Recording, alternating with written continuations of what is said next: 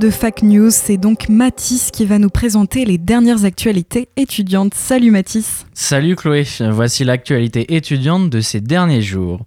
La nouvelle plateforme Mon Master a fermé il y a une semaine, le 20 avril. Le but de sa création était de faciliter les candidatures pour entrer dans un master. Cette plateforme était destinée aux titulaires d'un bac plus 3. Les candidats évoquaient certains problèmes comme la limite de 2 MO pour les fichiers envoyés ou encore les délais de candidature. En effet, trois semaines en pleine période d'examen pour certains, ce n'était pas l'idéal.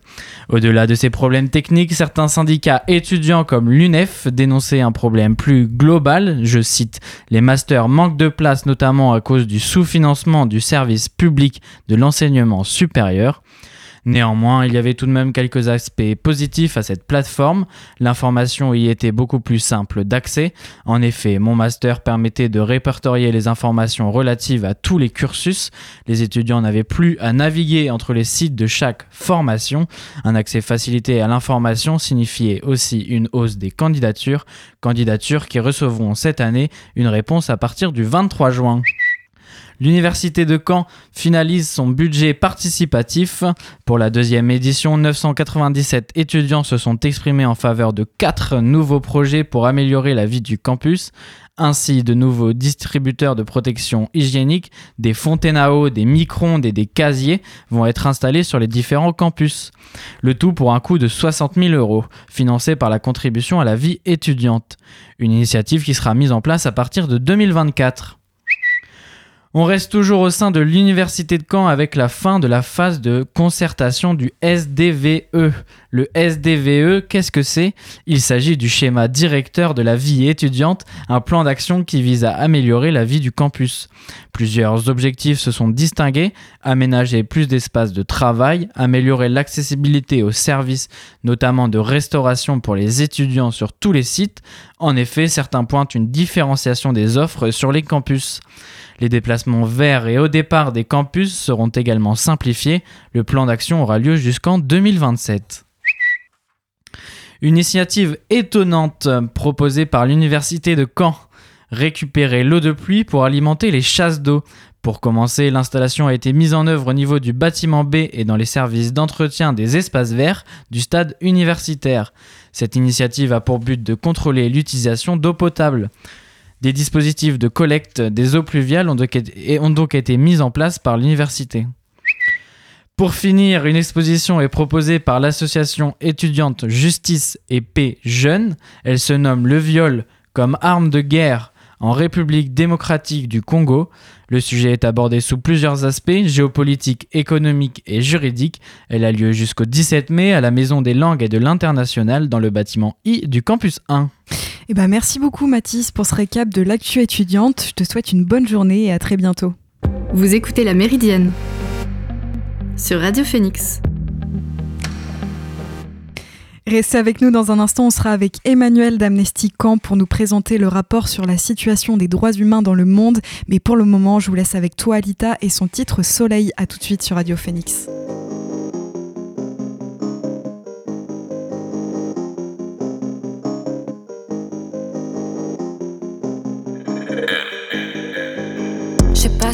je crois que le soleil revient. La chaleur traverser mes molécules. Le fluide qui court dans mes veines fait des va-et-vient. J'ai l'impression que mon corps brûle. Avant je dansais sur les flammes, désormais les braises me brûlent. J'ai jamais voulu être un fantasme, pourtant ton cerveau me hurle. Tout le monde m'invite à ces soirées, je reste dans mon monde. Je suis désolée, je veux pas y aller, j'aime pas le monde. Je regarde les rayons de la lune dans ma lunette astronomique. J'en ai surmonté des lacunes, elles sont devenues microscopiques. J'ai un petit cercle, c'est la famille. Avec eux, je monte en fusée. Je vois les têtes bouger sur mes hits. Je comprends enfin pourquoi je le fais. C'est pas que fausse histoire m'ennuie, mais j'en ai assez avec les miennes. Laisse-moi trier tout ce fouillis pour que je puisse devenir sereine. Je sais pas ce qui se passe, je crois que le soleil revient. Sans la chaleur dans marche sur le béton chauffé. La chaleur lui fait faire des bulles. Je suis une fanatique de l'été, intraveineuse de canicule. Ma tête va mieux ensoleillée. De toute manière, je peux pas faire plus. On passe notre vie à travailler. Besoin de repos, c'est le terminus. Génération veut faire du bruit. Malgré l'ambiance méga pesante, la tête sous l'eau, faut la sortir. Pourquoi la vie est insolente? Les gens me voient comme un sourire. Mais s'il vous plaît, ménagez-moi. Je suis désolée, j'ai trop à dire. Mais en même temps, oubliez-moi. Je fais de la musique en mode tranquille. Mon esprit joue avec moi-même. Mes sentiments se démaquillent. Le monde est beau, il est extrême.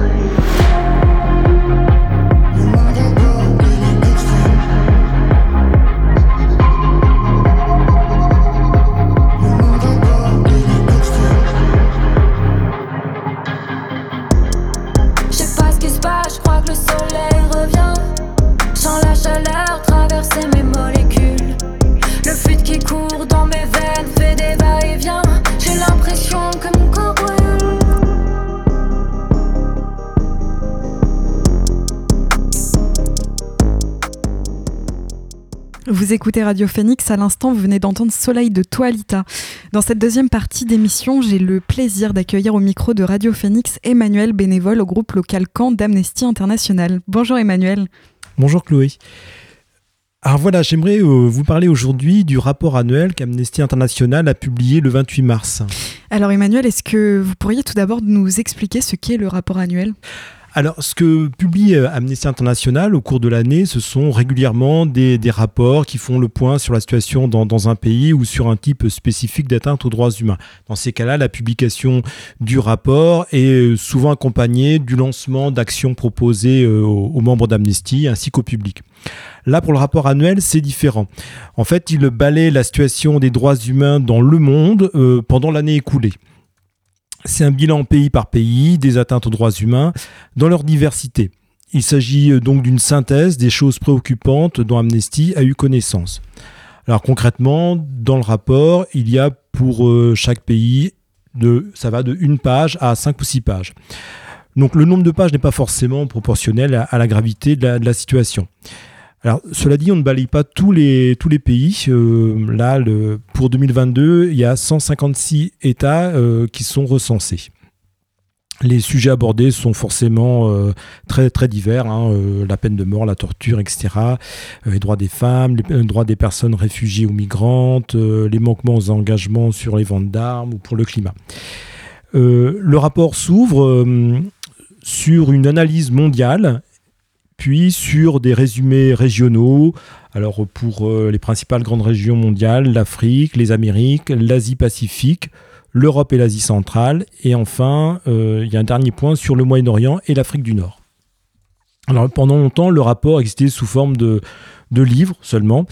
Euh, cette année, ce livre fait un peu plus de 500 pages, un volume de à peu près 3 cm d'épaisseur. Maintenant, c'est surtout consultable en ligne, ce qui est le plus pratique, et il existe en version PDF. Donc c'est très pratique pour se renseigner sur la situation d'un pays, et c'est également, par exemple, pour les associations de défense des droits euh, des demandeurs d'asile, c'est un outil très précieux au quotidien. Et Emmanuel, euh, quelles sont les principales, les principales atteintes aux droits humains euh, relevées en 2022 Alors, ce n'est pas original, euh, ce sont les guerres ou les conflits internes qui entraînent les plus graves violations. Alors, bien sûr, nous pensons d'abord à l'agression russe de, l'Ukraine et aux crimes de guerre qui ont été euh, dénoncés. D'autres conflits durent depuis longtemps. C'est le cas de la République démocratique du Congo, euh, dont il était fait mention tout à l'heure. Euh, il y a également le, cas du, Yémen, où, nous dénonçons euh, l'implication meurtrière de l'Arabie saoudite et euh, des sociétés qui ont vendu des armes. Alors qu'on sait que depuis des années, les armes on servent, euh, visent des, zones d'habitation, des écoles, des hôpitaux. Donc ces sociétés ont des responsabilités, ainsi que les États qui ont permis, qui ont autorisé ces, contrats. C'est le cas de la France. Il y a le cas malheureusement trop peu connu de, l'Éthiopie, qui connaît un conflit particulièrement meurtrier qui a fait plusieurs centaines de milliers de morts. Voilà, il s'agit de, campagnes de nettoyage ethnique contre les habitants du, Tigré, des violences sexuelles utilisées comme armes de guerre. Et ce, conflit se- s'est déroulé à, huis clos, à l'abri des regards. Je vais mentionner aussi le, Myanmar, où l'armée a continué de, de, mener des opérations punitives contre les populations Karen et Kaya du pays.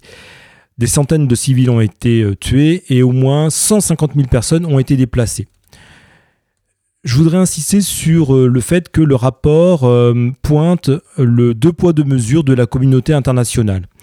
Alors c'est vrai qu'on peut se réjouir de la réaction rapide et forte de la communauté internationale contre l'agression de l'Ukraine, mais d'autres graves violations commises ailleurs semblent tolérées.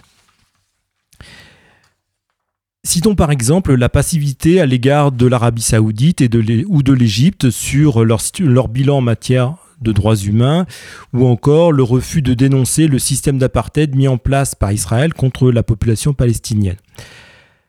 Un autre cas terrible de quasi-silence est celui dont bénéficie la Chine, où des centaines de milliers de Ouïghours sont internés, torturés et persécutés dans des camps dits de transformation par l'éducation. Malgré ces crimes euh, contre l'humanité présumés, la communauté internationale reste passive, ni l'Assemblée générale des Nations unies, ni le Conseil de sécurité, ni le Conseil des droits de l'homme n'ont condamné officiellement Pékin.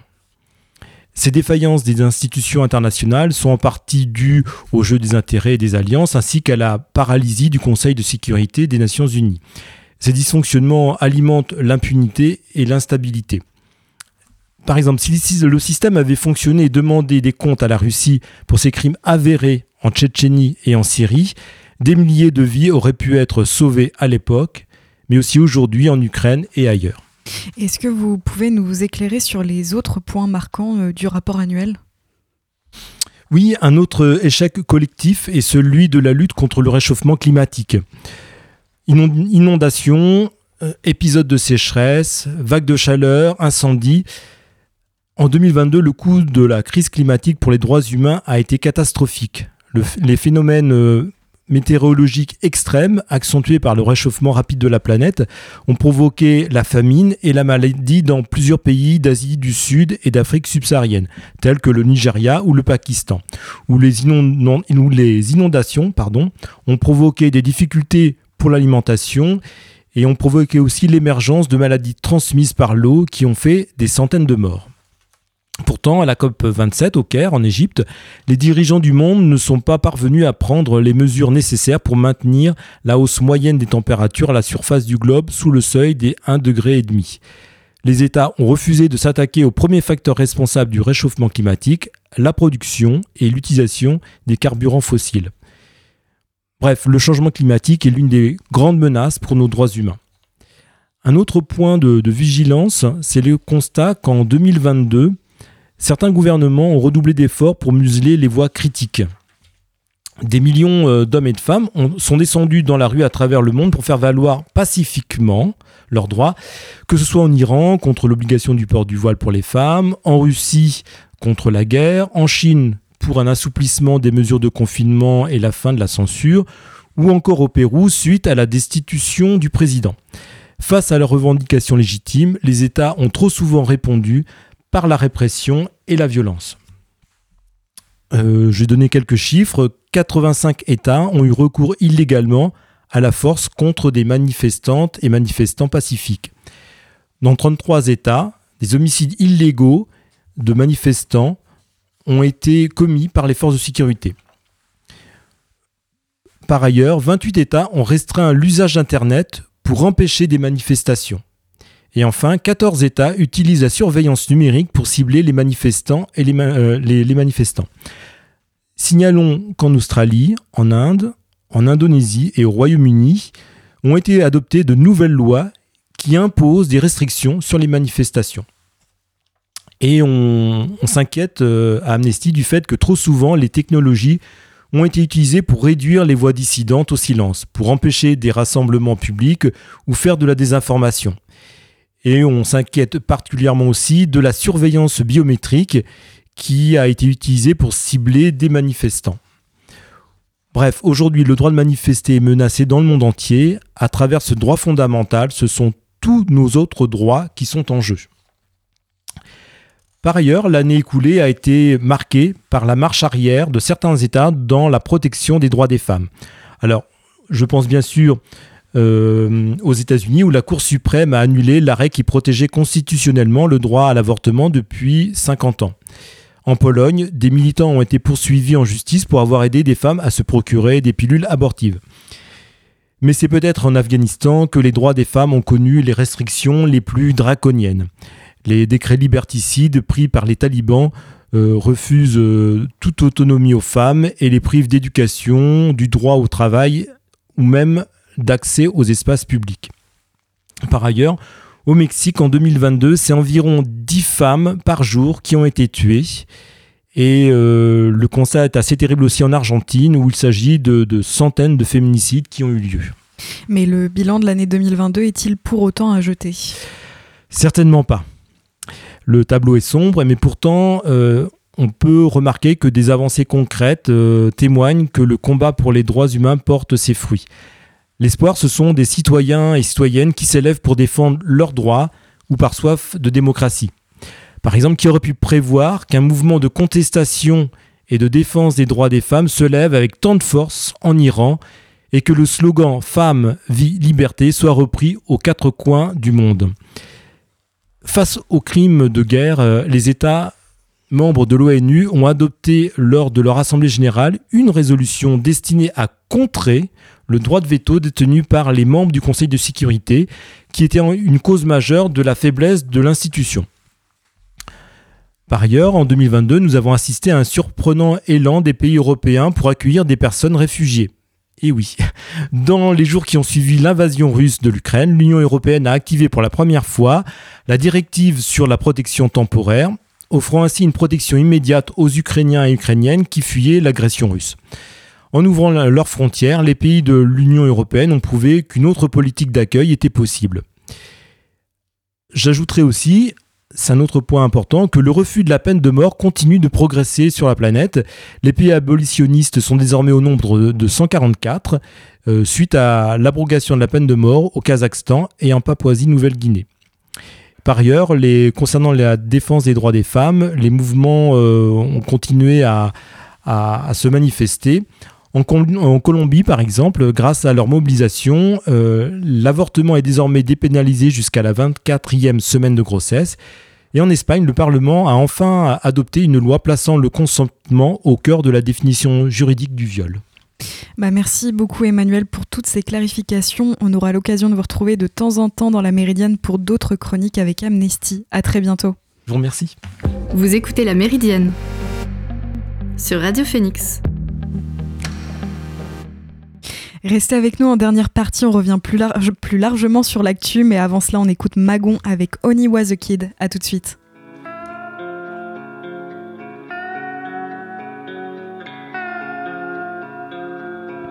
Moved into another place where I can see her smiling face.